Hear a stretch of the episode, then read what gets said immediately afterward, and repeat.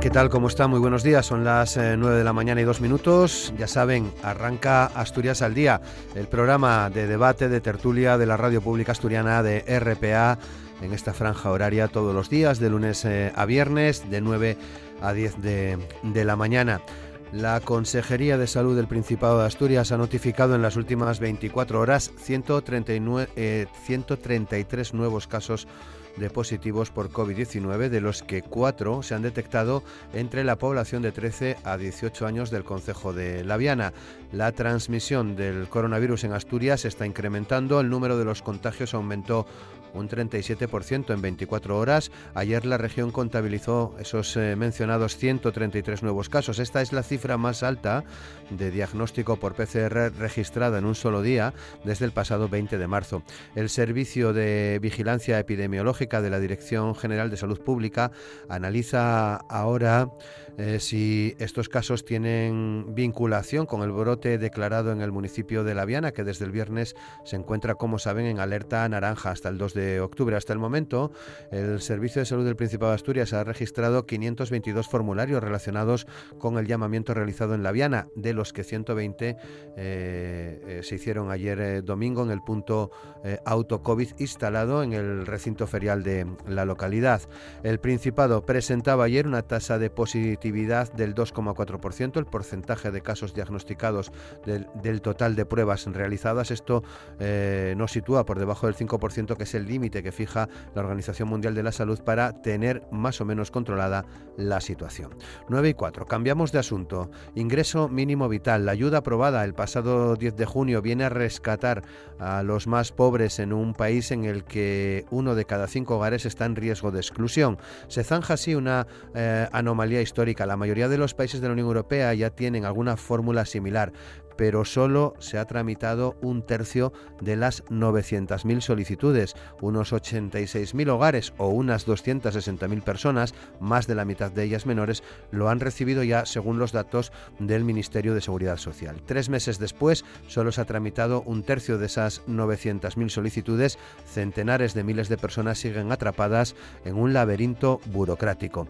Y como tercer asunto de la jornada de hoy del programa Asturias al Día en este lunes 21 de septiembre, los consejos de administración de Bankia y CaixaBank han aprobado en sus respectivas reuniones del pasado jueves por la tarde la fusión de ambas entidades para crear el mayor banco español. Una vez despejadas las principales incógnitas sobre la fusión de Bankia y CaixaBank, como son la ecuación de canje, el peso de cada entidad en la resultante, el de sus dos principales accionistas, el Estado a través del FROP con el 16,1% del capital y la Fundación La Caixa con el 30% y el cuadro de mando del banco quedan aún eh, dos interrogantes. El principal es el impacto que va a tener esta fusión sobre el empleo, que aún no se ha concretado, aunque se prevé que se produzca el mayor ajuste de personal realizado nunca en el sector bancario español, con una cifra de afectados que podría rondar entre los 7.000 y los 8.000 trabajadores. La otra cuestión es la salida del Estado del capital de CaixaBank y las ayudas que se podrán devolver finalmente al contribuyente de los 24.069 millones de euros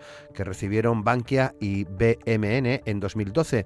El presidente de Bankia y futuro presidente del grupo resultante de la fusión, José Ignacio Goirigolzarri, defendió el pasado viernes en Valencia al presentar la fusión que las ayudas públicas a Bankia fueron la decisión correcta, independientemente de cuándo llegue a recuperar eh, el Estado esa inversión. Hoy la prensa económica, en concreto cinco días, dice que parece inalcanzable que al final el 16% de CaixaBank, que tras la fusión pertenecerá al Estado, llega a valer tanto como las ayudas recibidas. De momento, ese paquete vale unos 2.600 millones. El proyecto del Estado es mantener esta participación varios años hasta que mejore la situación económica y los bancos logren mejorar su rentabilidad. 9 y 6 son los asuntos que dejamos ya sobre la mesa de Asturias al día, en la que hoy participan Alberto Rubio, el secretario general de Comisiones Obreras de Asturias, el economista Hipólito Álvarez y el presidente del Ateneo Republicano de Asturias, Alejandro Villa. Ya saben, con Amor Argüelles en el control de sonido. Aquí comienza Asturias al día con Roberto Pato. Saludamos a nuestros invitados en esta jornada. Alberto Rubio, ¿qué tal Alberto? ¿Cómo estás? Muy buenos días. Muy buenos días, bien. Muchas gracias. Hipólito Álvarez, ¿qué tal Hipólito? ¿Cómo estás? Muy buenos días. Muy bien, buenos días a todos. Y Alejandro Villa, ¿qué tal Alejandro? ¿Cómo estás? Muy buenos días. Buenos días, despierto. Muy bien, muchas gracias. Eh, bueno, con Alejandro hablaba hace, hace poco eh, en estos mismos eh, micrófonos, pero Alberto, ¿cómo ha sido este verano para, para ti? Hasta donde se pueda contar, claro. Hombre, yo creo que transparencia a tope, que, que diría el Prada, y no, bien, salí de, salí de Asturias, fui uno de los osados hicieron caso a aquello de que hay que gastar algún dinero en la economía española. Y bien, echando mucho de menos eh, bueno, pues la gente que habitualmente se mueve y viendo lo atípico de este, de este verano. Pero bueno, eh, la poca gente que estuvimos por la zona de Murcia, donde estuve pues estuvimos muy bien tratados y muy bien cuidados con algún problemilla de salud, pero nada grave. O sea que bien, por tanto, nos alegra. Hipólito, ¿Cómo ha sido tu verano? Pues la verdad es que excelente, muy bueno. No, no tengo ninguna queja y todo lo contrario. Pues al igual que, Alberto y que miles de españoles, eh, yo me fui al sur de España, me fui a Huelva, a Matar las Cañas, y pude observar eh, cómo en las zonas de costa, especialmente donde yo estuve, las medidas de seguridad eran magníficas, sin molestar, pero absolutamente rigurosas, y, prueba de ello era la escasez de castos que se producían se producían allí y por supuesto coincido con Alberto eh, creo que, es importante que, consumamos en España hay productos españoles ¿eh? y que el valor añadido quede aquí sea como sea y Alejandro tu verano bien aquí en Gijón estupendamente ¿eh? caminando mucho yo durante la pandemia conseguí bajar 6 kilos, que eso es bueno, eh, básicamente haciendo ejercicio y, cuidando lo que comía. ¿no? Únicamente hablando con amigos al principio del verano decían, claro, Asturias tiene pocos contagios porque aquí no viene nadie, somos como una isla. Ya no podemos decir eso. Ha sido el verano de más visitas de otras partes de España, básicamente, pocas del extranjero, ¿no? Que ha tenido Asturias. Es decir, debido seguramente a, la escasez de los números de la pandemia en Asturias, muchísimos compatriotas vinieron a Asturias. Así que, bueno, mm, parece que funcionaron otras cosas para tener el índice más reducido de España de pandemia, ¿no? De contagiados, vamos. Sí, Hipólito. te puedo hacer, sí, no, un comentario, Alejandro, totalmente de acuerdo con él. Hombre, es cierto que Asturias ha tenido muchos visitantes, también es cierto que el modelo turístico asturiano es horizontal, es más horizontal que vertical. Es decir, a diferencia de destinos como Canarias, eh, Murcia o Andalucía, donde el turismo es en altura, grandes edificios, grandes concentraciones de personas, en Asturias, incluso cuando tenemos turismo, el turismo está más distribuido y más horizontal, con lo cual el efecto de la pandemia sigue siendo menor que en otros donde la masificación es mayor. Muy bien, pues. Hipólito. Sí. Eh, Álvarez. desgraciadamente, este año, eh, digo desgraciadamente porque es un mal chiste, ¿no? Pero bueno, eh, Asturias va a superar en renta per cápita a Baleares y alguna otra región que están por delante de nosotros. De lo que, claro, verás, ya verás, porque ahí dependen del 30 al 40% del turismo. y si y si ha bajado un 90%, pues imagínate. Asturias ha tenido Asturias ha tenido un año magnífico en lo económico y lo que estábamos hablando es de la incidencia de la pandemia. Cuando tú decías que se echaba la culpa a que Asturias estaba aislada y no lo está. No, lo que quiero decir es que el modelo turístico de Asturias, incluso las infraestructuras, favorecen también que, lo entiendo. que haya menos incidencias. no es que no es que fíjate que ahora viene gente y no hay pandemia. No, no, no, no. Es que el modelo es otro. Bueno, Alberto, nos faltas tú.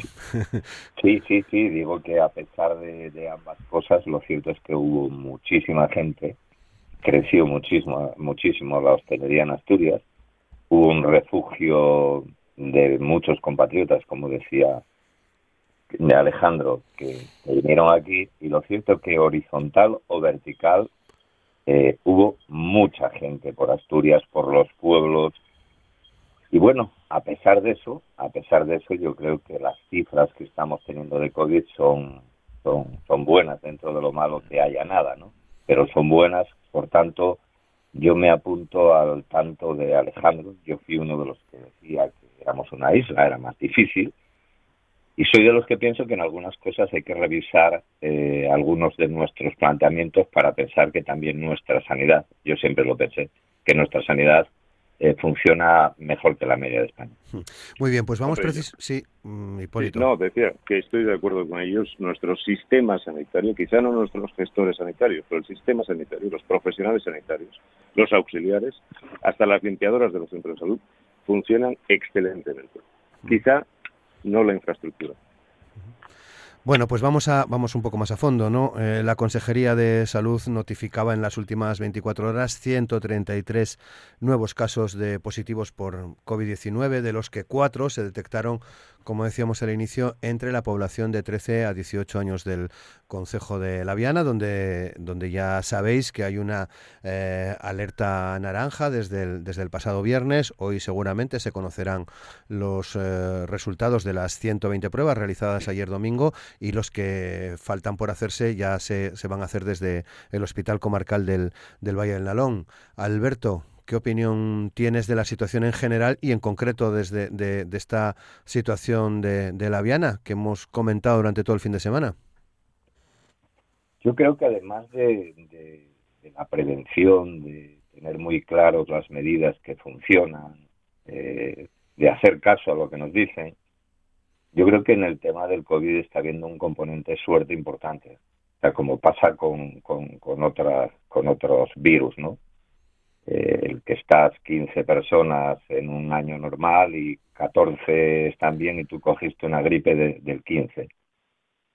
Yo creo que en estos momentos eh, lo importante está en esa detección, pero está también en la prevención desde el punto de vista de que algunas cosas, pues yo creo que se veían venir, ¿no? Se veían venir, es decir, eh, yo creo que no hay que en estos momentos culpabilizar a la juventud y resulta preocupante que sea en esas edades en donde se esté dando en estos momentos.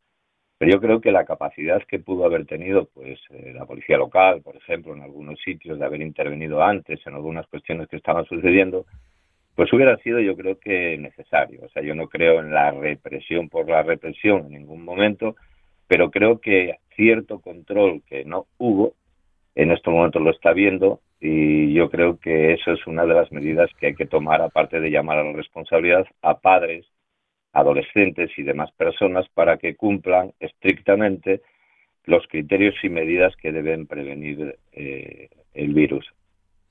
Sí, eh, Hipólito. Sí. Mm, bueno, Alejandro.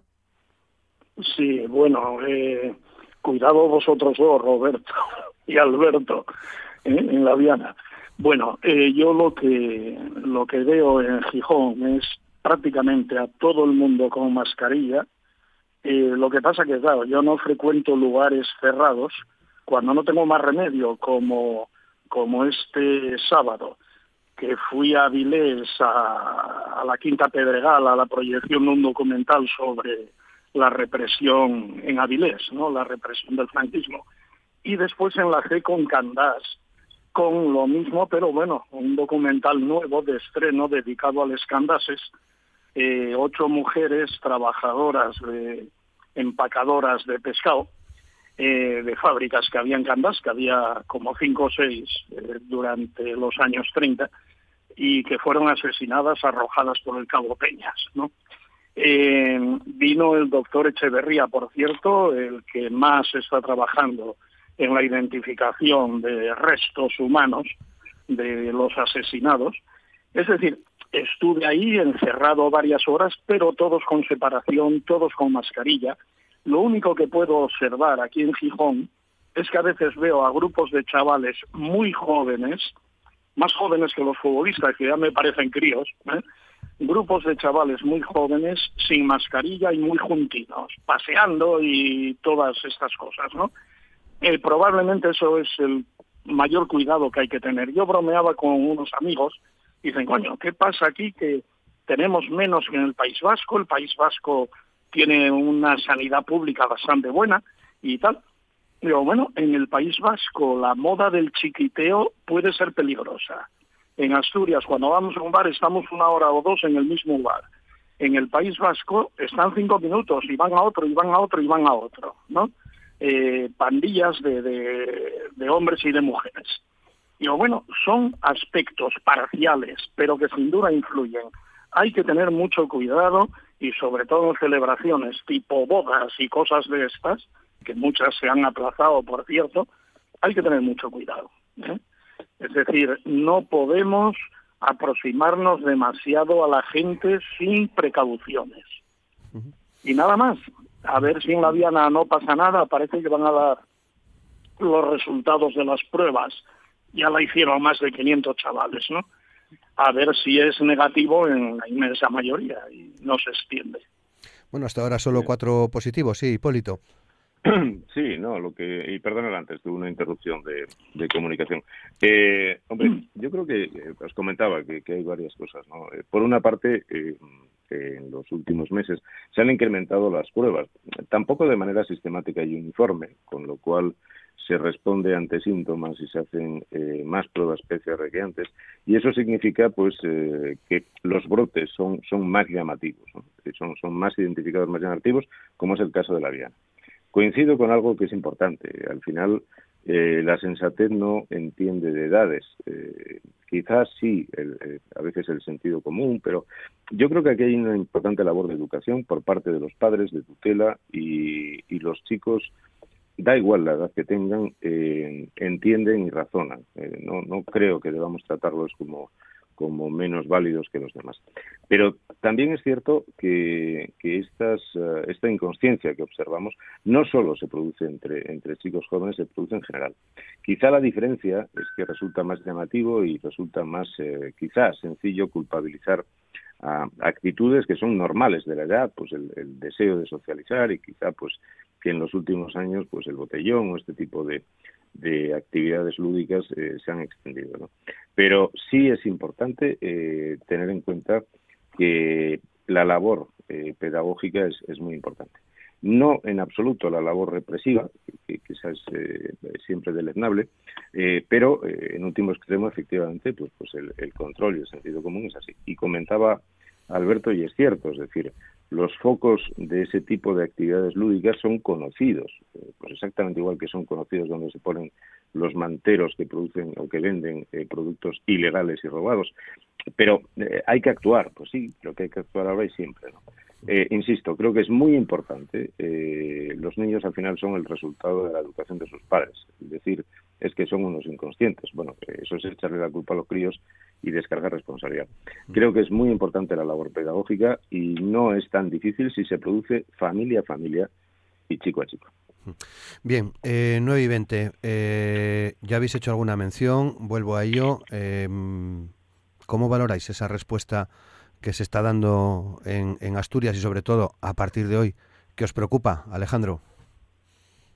Hombre, eh, hay que ver que, la pandemia lejos de, estar en recesión, eh, está aumentando. Eh, yo he mirado algunas cifras.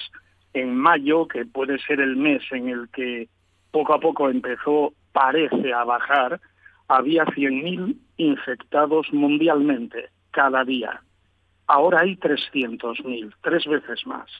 Es decir, hubo ahí un pequeño bache en junio, pero se ha retomado la peligrosidad de la pandemia en el mundo, ¿no? Entonces, claro, yo, bueno, que viví en los Estados Unidos demasiados años, miro todos los días la CNN y para disgustarme oyendo las estupideces que dice el presidente, pero mm, tienen cifras, ¿no? Y ya han alcanzado los 200.000 muertos. Eso, pronto, mm, seguramente la próxima semana, va a representar cuatro veces más que los que murieron en la guerra de Vietnam por parte de Estados Unidos, ¿eh? porque por parte de los vietnamitas murieron más de un millón, pero por parte de los norteamericanos fueron, creo, 55.000 o algo así, y aquello fue un drama nacional en los Estados Unidos. Y sin embargo ya van 200.000 con la pandemia. Y hay 7 millones de infectados. En España tenemos ahora 600 y pico mil infectados. ¿eh? Es decir, que después países en los que la pobreza es masiva, porque son aún más injustos que los países europeos en el reparto de la riqueza, pues en India eh, hay cinco millones y medio de, contaminados y, yo creo que, que hay una relación casi perfecta entre pobreza y número de contaminados, incluso en España. ¿eh? Vemos que ahora se ha aislado en Madrid los barrios eh, más pobres. Evidentemente, mm, la gente que tiene más posibilidades económicas está más alejada de la posibilidad de contagio. Yo creo que en Asturias se han hecho bien las cosas. Eh, por varias razones, ¿no? Tenemos un sistema sanitario. Yo hablando con, con especialistas, médicos de otras partes de España, amigos, me dicen, tenéis una sanidad pública excelente, tenéis un hospital de los mejores de España, el UCA, etcétera, etcétera. Y hay otros factores, eh, sin duda.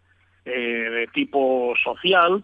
Yo creo que Asturias, a pesar del descenso económico que hemos sufrido en los últimos 30, 40 años, todavía es una población bastante homogénea.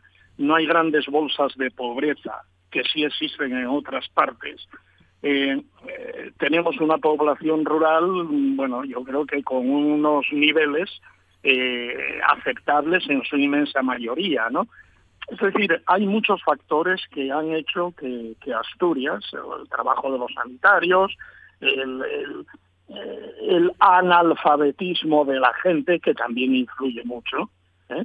porque no tenemos analfabetos en Asturias prácticamente, tenemos una población en conjunto bastante bien educada y todo influye. Eh, y naturalmente las medidas las medidas de las autoridades también influyen sin duda Hipólito. Sí, hombre, vamos a ver. Eh, yo creo que aquí hay que ver varias cosas, pero desde luego tratar de politizar o de llevar a las clases sociales la pandemia, bueno, no sé, no, voy a hacer ningún comentario. Pero vamos a ver, varias cosas. Primero.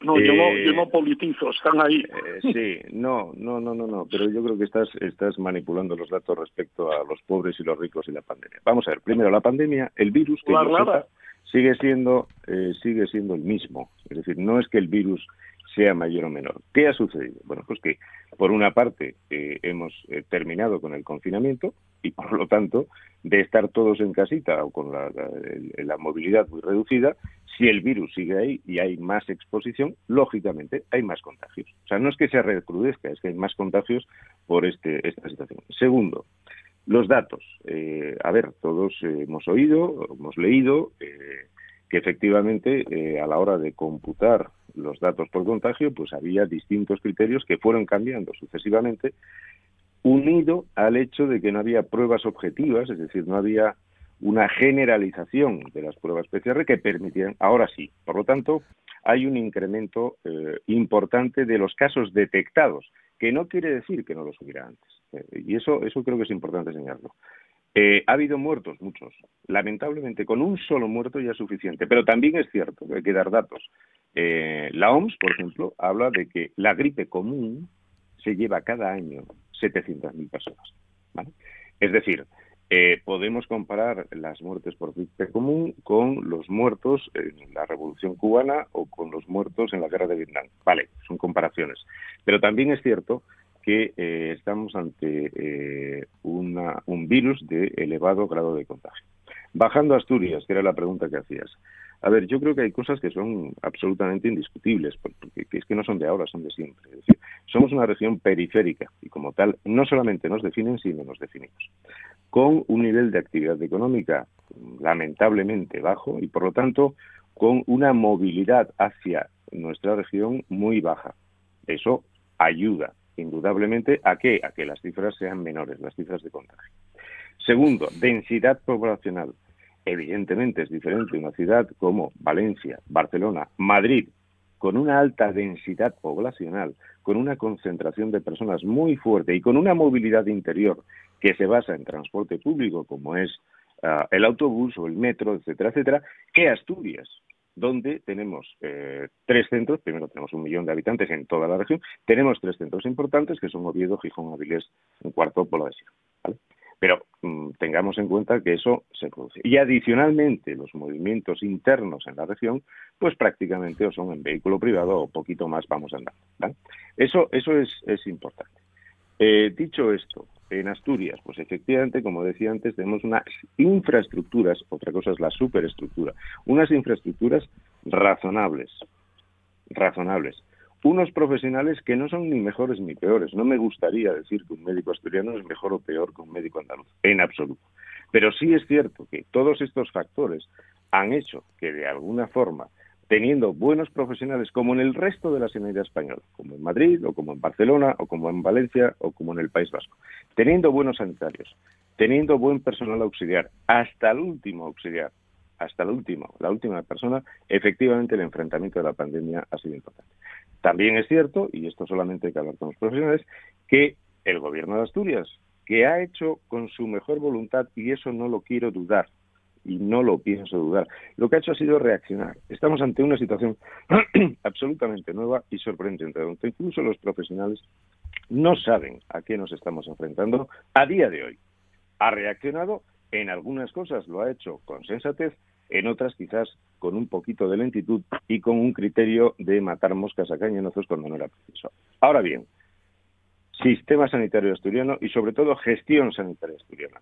Muy importante, la salud, en términos, en mayúsculas, es lo importante. No solamente la pandemia, porque cuidado, como nos centremos y utilicemos la pandemia como único objetivo y además como excusa en muchos casos para no hacer otras cosas, podemos tener problemas de crack en el sistema sanitario por dejar de atender, por ejemplo, de abrir centros periféricos, de la atención primaria, la enfermería escolar, etcétera, etcétera. Podemos tener problemas que son por no tener en cuenta una visión global de lo que es la sanidad y de lo que los sanitarios necesitan. Alberto. Sí, Mm, una cosa importante, aparte de que yo, yo creo y considero acertados los que piensan que, seguimos, se siguen dando palos de ciego respecto al COVID. Seguimos haciendo mucha improvisación, aunque tenemos mucho conocimiento, o tienen mucho conocimiento de lo que viene ocurriendo, lo cierto es que cada día es una especie de novedad, ¿no? O donde era imposible que entrara el COVID en chavales jóvenes, pues está ahí, eh, lo que era imposible con respecto con respecto a que durante el calor parecía ser que iba a remitir, pues ahí está.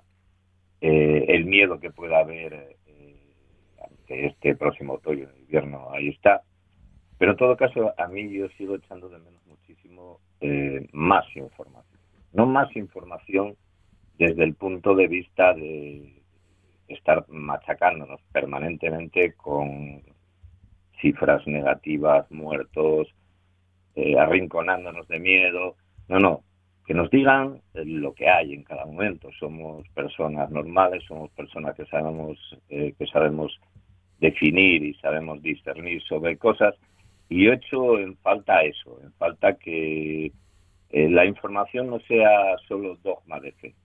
Dogma de fe sobre todo cuando al final pueden ser contradicciones de hoy con mañana, ¿no? de hoy con mañana desde el punto de vista en el que, por ejemplo, yo ahora mismo aplaudo en Asturias la apertura que está viendo paulatina hasta finales de septiembre de los centros periféricos. Bueno, en la segunda oleada. Es decir, no sé por qué no antes, porque podían haber ayudado. Me imagino que habrá un motivo, pero ese motivo, aparte de alegrarme, me gustaría saberlo. Me gustaría que se hiciera más hincapié en que esto de la mascarilla eh, no es para embozarnos durante nuestros trayectos por la calle y tener que reconocernos por los ojos, sino que debe ser bien usada. Y que la, y que la mascarilla lo que no hace es protegerte del virus. O sea, lo que hace es prevenir el virus y protegerte un poco. Pero al final da la impresión de que muchos ciudadanos les llega el hecho de que yo me pongo la mascarilla y ya está. Y entonces nos olvidamos del resto. Ahí, como decía hay político, hacer mucha pedagogía hacia todo el mundo. Pero mm. fundamentalmente yo creo que, que, hay que informar, ¿no? que hay que informar. Eh, se están haciendo muchos PCRs.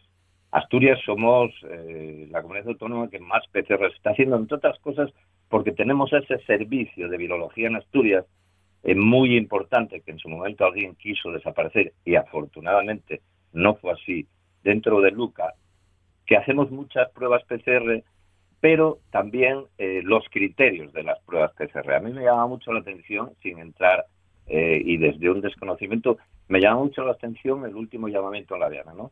Los PCR se van a hacer desde el 1 de julio de tal año hasta el no sé qué de tal año. Bueno, pues uno piensa que es que ahora mismo el virus está teniendo mayor agresividad hacia esos chicos, porque lo natural y lo que te dice lo que te dice el sentido común es que normalmente eh, los rastreadores funcionan en función de los contactos, pero de los contactos en general, no de contactos por edades. Entonces, yo echo de menos eh, muchísimo ese tema, ¿no? Eh, creo que ahora el funcionamiento de los rastreadores, el funcionamiento de que se esté aislando de alguna manera eh, dónde se dan los focos y que eso mm, se pueda conocer, como se conoció en su momento en el oriente de Asturias, en esos cinco municipios, va a ser un poco la prueba de fuego también de nuestra sanidad. Y ya no digo nada si nos comparamos con otros. O sea, yo lo siento mucho, pero esto está siendo también la prueba del algodón del funcionamiento de las comunidades autónomas en este país. Yo creo que Asturias está pasando con notable la prueba. La prueba de su gestión sanitaria y la prueba de la calidad de nuestros servicios sanitarios. En otros sitios, pues no ocurre, no ocurre lo mismo.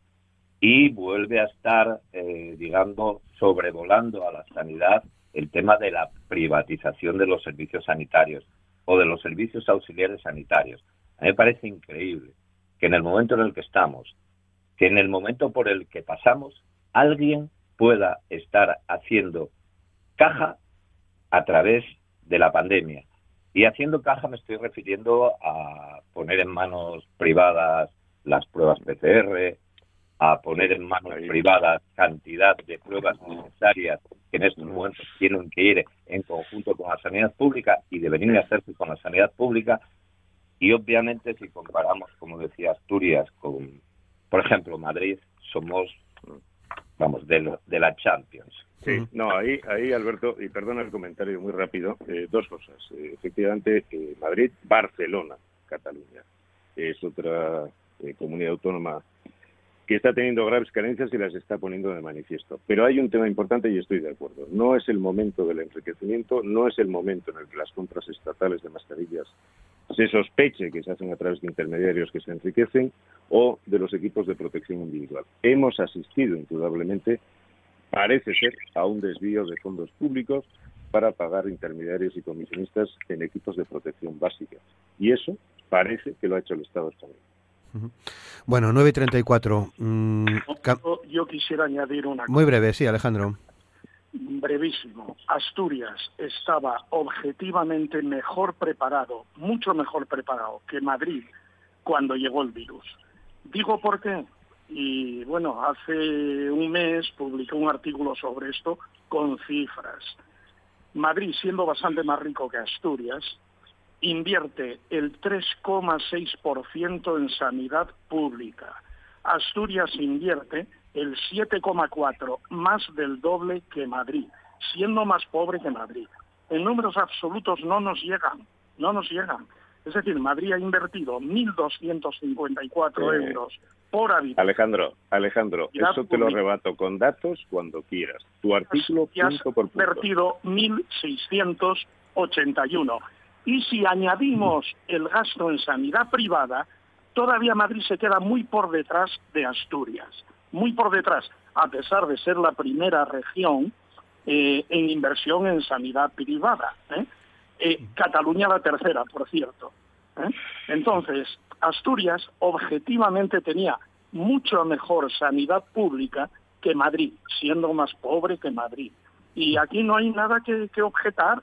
Eso son cifras oficiales. Alejandro, Alejandro, cuando quieras, no es el momento, te lo arrebato. Pero también te digo una cosa, no es el momento de empezar no, sería para ahora para de quién es guapo. Entre otras cosas porque detrás tú y yo sabemos que hay un trasfondo eh, político, que no es el momento. ¿Cómo? Yo represento a mí mismo en este momento. El que sea igual que Alberto, me imagino que se representa al mismo y no la organización de la que fue secretario. ¿Eh? Es decir, yo ahora hablo como Alejandro Villallande, ni siquiera como presidente del Ateneo Republicano, aunque creo que la Junta Directiva, por lo menos, está de acuerdo básicamente con lo que Y son cifras. Es decir, Madrid ha privatizado lo que no se sabe en sanidad y en educación. Lo que no se sabe. ¿eh? Y lo ha hecho. Invierte muchísimo menos que Asturias en sanidad.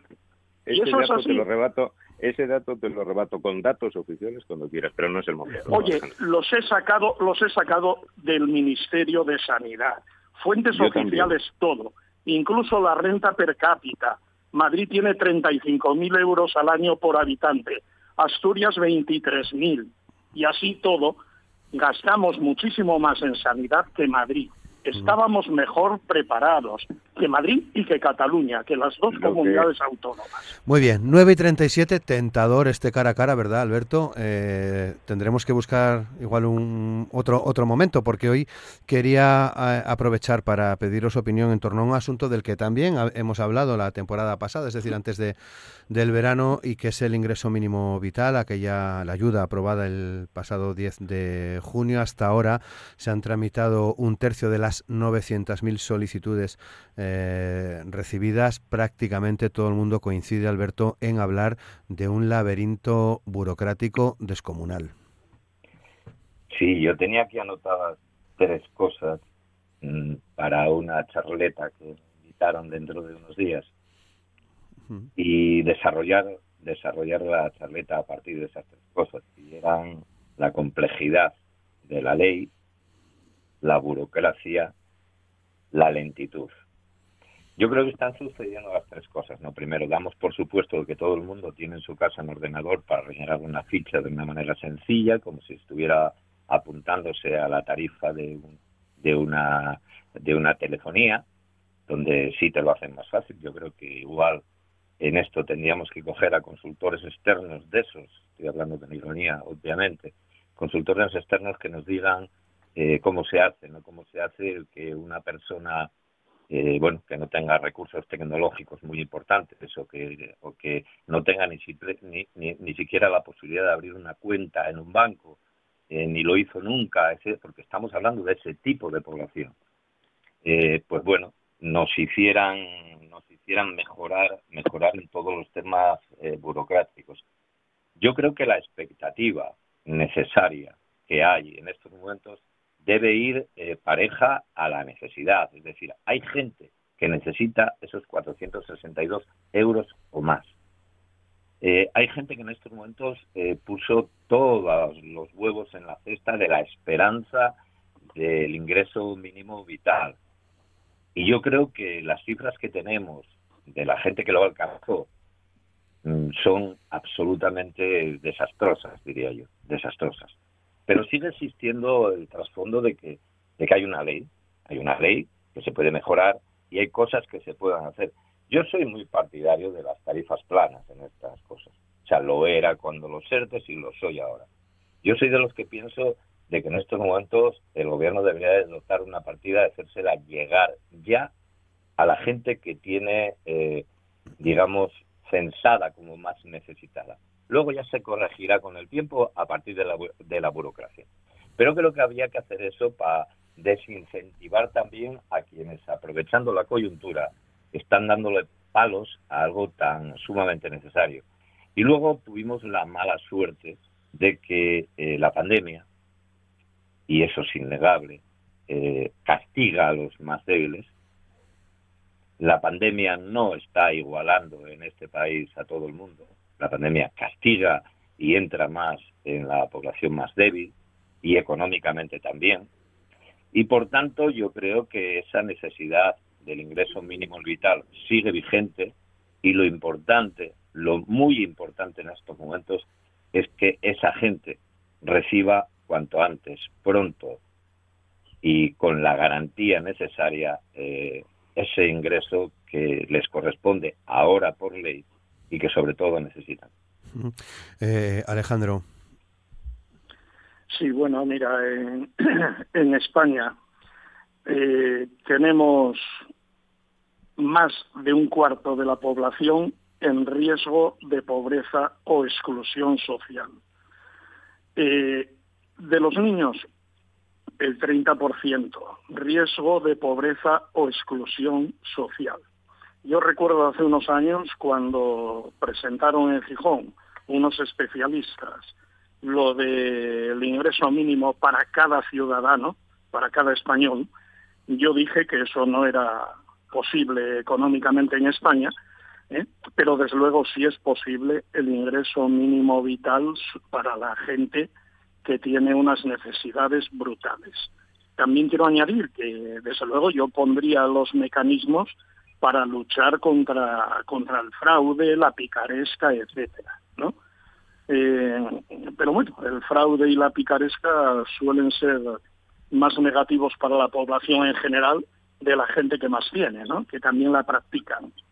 Eh, yo creo que, que hay que cubrir a toda la gente. No podemos dejar a la gente que tenga necesidades básicas que son comida, vestido y vivienda. Y sin embargo, son cifras de, la ONU, ¿no? Las que estoy manejando. Eh, nos decían ya hace dos años que dos millones de españoles sufren privación material severa. ¿eh? Privación material severa. Dos millones de españoles. Es una cifra muy alta. Y con el desempleo que va a aumentar inevitablemente, porque no sabemos cuánto va a durar la pandemia, esta es otra, ¿no? Por ahora sigue aumentando como hemos visto, eh, aunque quizá no sea tan mortífera como al principio. Eh, pero el desempleo por desgracia va a aumentar y ya lo veremos cuando hablemos de Bankia y demás. ¿no? Eh, entonces, mm, hay que cubrir esas necesidades. España es un país excedentario en producción de alimentos, en conjunto, ¿eh? excedentario en producción de alimentos. No hay grandes dificultades para alimentar a la gente. Así que, bueno, eh, estoy a favor, evidentemente, y es una lástima que todavía un porcentaje elevado de los solicitantes no hayan recibido la ayuda eh, bueno que está establecida ya y nada más Hipólito sí a ver eh, a ver estando de acuerdo en la mayor yo creo que hay poca gente que lo puede discutir que hay que ayudar a quien lo necesita y la solidaridad es un valor humano eh, incuestionable pero daría dos pasos más primero efectivamente se ha publicado una ley eh, ha generado una esperanza y no hay nada más terrible que no preocuparse de que esa ley se cumpla. Eh, hemos tenido situaciones o tenemos situaciones en las que el acceso al ingreso mínimo vital es eh, minoritario, es decir, la, aprobación de solicitudes y el ingreso en cuenta, que no se trata de aprovechar, sino que el dinero esté en, en la cuenta de cada uno, pues desgraciadamente no es tanto como se prometía. Segundo, tiene un efecto secundario, es decir, eh, tenemos un problema de plantilla en el Ministerio de Seguridad Social para atender una situación extraordinaria como esta y además de poca extensión de los medios telemáticos para acceder a ello. Y por lo tanto está afectando a otras prestaciones. Por ejemplo, una pensión ordinaria tardaba en tramitarse 15 días, ahora son 45. Es decir, el ingreso mínimo vital, lo que se ha metido en el sistema, además ha presionado otras prestaciones. Es decir, estamos teniendo efectos negativos no solo porque esas personas que tenían una esperanza y una necesidad, que lo más importante es la necesidad, no lo están recibiendo, sino que encima otras que también tienen necesidad y también tienen derecho por ley, están viendo cómo se retrasan. Por lo tanto, eso desde el punto de vista. Segundo, el ingreso mínimo vital, efectivamente, debe ser una medida transitoria y extraordinaria, porque el objetivo a largo plazo es que las personas se ganen su propio dinero trabajando. No se trata de que por ser español y nacer en España y tener necesidad o no, tengas un ingreso mínimo vital, sino que esa es una medida transitoria. Entre otras cosas, y no olvidemos que todo esto es gasto público y eso hay que financiarlo con ingreso público.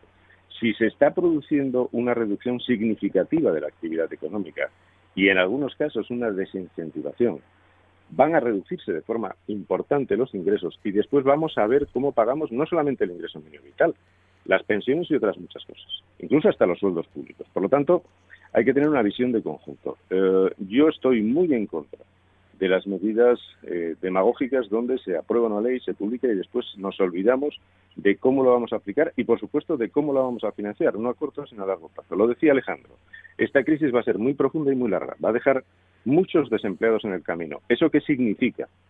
Que se va a reducir de forma significativa la capacidad de ingreso del Estado.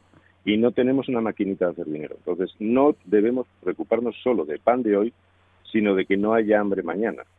Esa es la labor de un gobierno.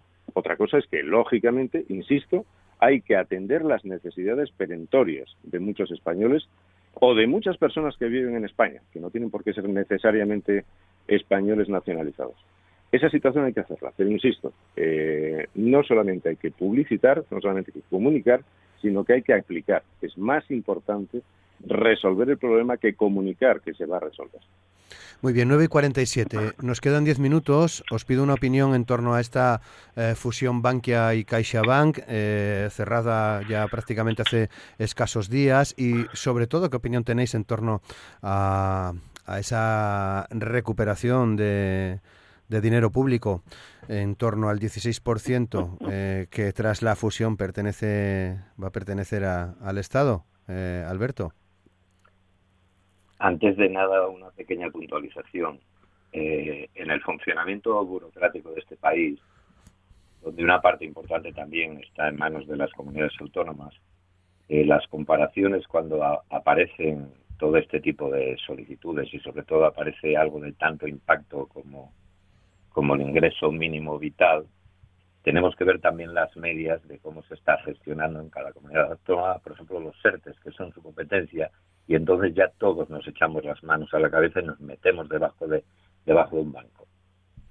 Dicho esto, el tema de la fusión Bankia-CaixaBank, el primer efecto va a ser eh, súper negativo. Va a quedar un montón de gente en la calle. No sé en qué condiciones, pero lo cierto es que va a haber una capacidad empleadora menor en esas entidades. Eh, yo voy a seguir hablando como si, como usuario de los servicios y no voy a meterme tanto en el plano económico porque al final seguiré siempre echando de menos aquellos 60.000 famosos millones de euros que tanto necesitaríamos ahora. Pero en todo caso, desde el punto de vista del impacto de la banca sobre sus usuarios, está claro es que cada vez eh, funciona peor, cada vez dan peores servicios, cada vez cobran más, cada vez hay menos gente que te atienda, cada vez, cada vez, cada vez, cada vez. Y el COVID ahora mismo parece ser el pretexto ideal, no solamente para los bancos, sino para todos los servicios públicos y privados, para no dar la debida atención a sus clientes. Por lo tanto, a mí yo creo que ahora me preocupa muchísimo eh, qué puede suceder desde el punto de vista del empleo. Y me preocupa muchísimo, pero algo de manera generalizada, que es el funcionamiento que está teniendo la banca en este país, la banca en el mundo, los controles, la falta de controles, diría yo, y sobre todo el hecho de que parece ser un punto ciego en la democracia, en la economía de cualquier país. La banca es intocable, no se puede opinar, y cuando se opina se puede opinar en el sentido que nosotros vamos a opinar. Mm. Eh, Hipólito. Sí, eh, a ver, evidentemente las fusiones. Bueno, primero, eh, pensemos que Bankia eh, es una entidad que desde hace años está supervisada por el gobierno de España.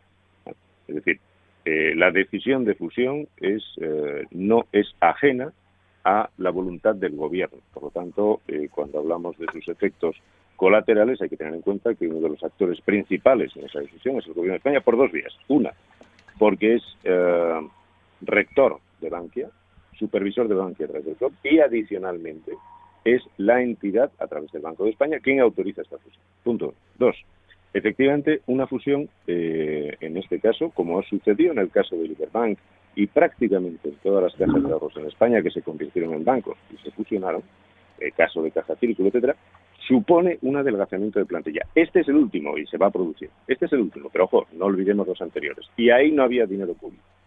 Bueno, sí lo había. Las cajas de ahorros tenían una, eh, un peso importante de las entidades locales. Pero no había dinero público como ahora. Uno. Dos.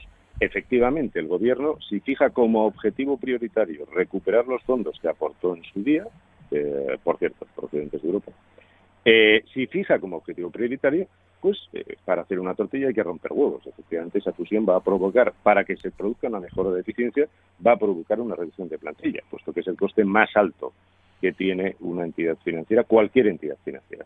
Eso es así. Eh, sistema financiero español, y ahí volvemos al dinero que en su día se aportó a Bankia. Eh, en su momento se debatían dos cosas. Oiga, la ley de mercado dice, usted tiene problemas y quiebra, vale, muy bien, yo estoy totalmente de acuerdo con esto, pero también es cierto, desde el punto de vista del gobierno, hay que tener en cuenta el impacto en los ciudadanos que supondría la quiebra de una entidad financiera en toda la economía española y en los ciudadanos en particular. Bueno, pues esto es exactamente igual. En definitiva, necesitamos un sistema financiero fuerte y potente que sea capaz de responder con eficacia y agilidad y, por supuesto, con rentabilidad, porque si no los accionistas cierran y se van. Y no olvidemos que los accionistas de estas entidades financieras, en una inmensa mayoría, son pequeños ahorradores. Aquí no estamos hablando de capitalistas sin capital. Por lo tanto, cuando estamos hablando de la fusión y de las decisiones de accionistas, hay que pensar que detrás están estos. Y no olvidemos que ese 10, 16%, aunque no tenga la golden share que en su día tenían en el caso del INI, el Estado español está y va a estar sentado en el Consejo de Administración y adicionalmente rige el Banco de España, que es el que lo va a supervisar. Alejandro. Bueno, aquí viene la demagogia pura. Eh, ¿Ah, sí? ¿Vas a empezar a ser demagógico? Sí, sí, ahora demagogia total, Hipólito. Eh, el Estado eh, gastó 24 mil millones de euros. El Estado somos todos, ¿eh? y gastó 24.000 millones de euros en Bankia para que no se hundiera. Ha recuperado 3.000 millones, dicen, y ahora le queda el 16% de Bankia. Aquí va la demagogia. España no es la octava, la décima potencia mundial. En renta per cápita estamos alrededor del puesto 30 del mundo. 30. Mientras que durante años los altos ejecutivos españoles de la banca y de otras empresas tenían los segundos sueldos más altos del mundo. Esto es así. Eh, yo no dudo de la valía profesional del señor José Ignacio Goiribolzarri. Hablando de demagogia, también somos el país con más políticos del mundo. No, eso es mentira y lo demostramos, ¿eh? hablo, hablo la misma demagogia, la misma demagogia. No, no, no, no. Si consideras políticos a la inmensa mayoría de concejales del país que no cobran un duro, ni alcaldes, ¿eh? Que no cobran un duro, porque tenemos 8.200 ayuntamientos. He dicho, número, he dicho número, no, no retribución. ¿Eh? He dicho número, número, no retribución. Por favor, eh, eh, eso eso lo maneja, eh, no digo que seas tú, ¿eh? pero lo maneja eh, la derecha. Yo recibo mensajes, ya contesté a varios. 400.000 políticos en España. Mentira, no existen. Segundo, teníamos, bueno, estaba hablando de José Ignacio Goyrico ya digo, no dudo de su valía profesional, seguro que es mucho más alta que la de un tal Rodrigo Rato Figaredo, ¿no? que fue presidente de Bankia también después de pasar por el Banco Mundial y cosas de estas. Eh, José Ignacio Goyri Golzarri era vicepresidente del Banco Bilbao. Eh, se jubiló porque a Francisco González, presidente, que ahora está inmerso en problemas judiciales, nombrado por José María Aznar, eh, Francisco González dijo que no se iba a jubilar cuando llegara la hora y José Ignacio Goyri Golzarri, que era bastante más joven, decidió apartarse del Banco de Bilbao. Creo que era el año 2011. Yo soy de letras, pero las, los números me quedan muy bien. ¿eh? Creo que fue el año 2011. Y en ese momento José Ignacio Golzarri recibió cerca de 55 millones de euros de algo que tiene un nombre extrañísimo. ¿eh? No lo llaman compensación, lo llaman indemnización. Indemnización viene de latín. Cuando hay daño, se procura, bueno, ese señor no había recibido ningún daño con el sueldo que tenía en el Banco de Bilbao. Pero se llevó casi 55 millones de euros, que a mí me parece obsceno.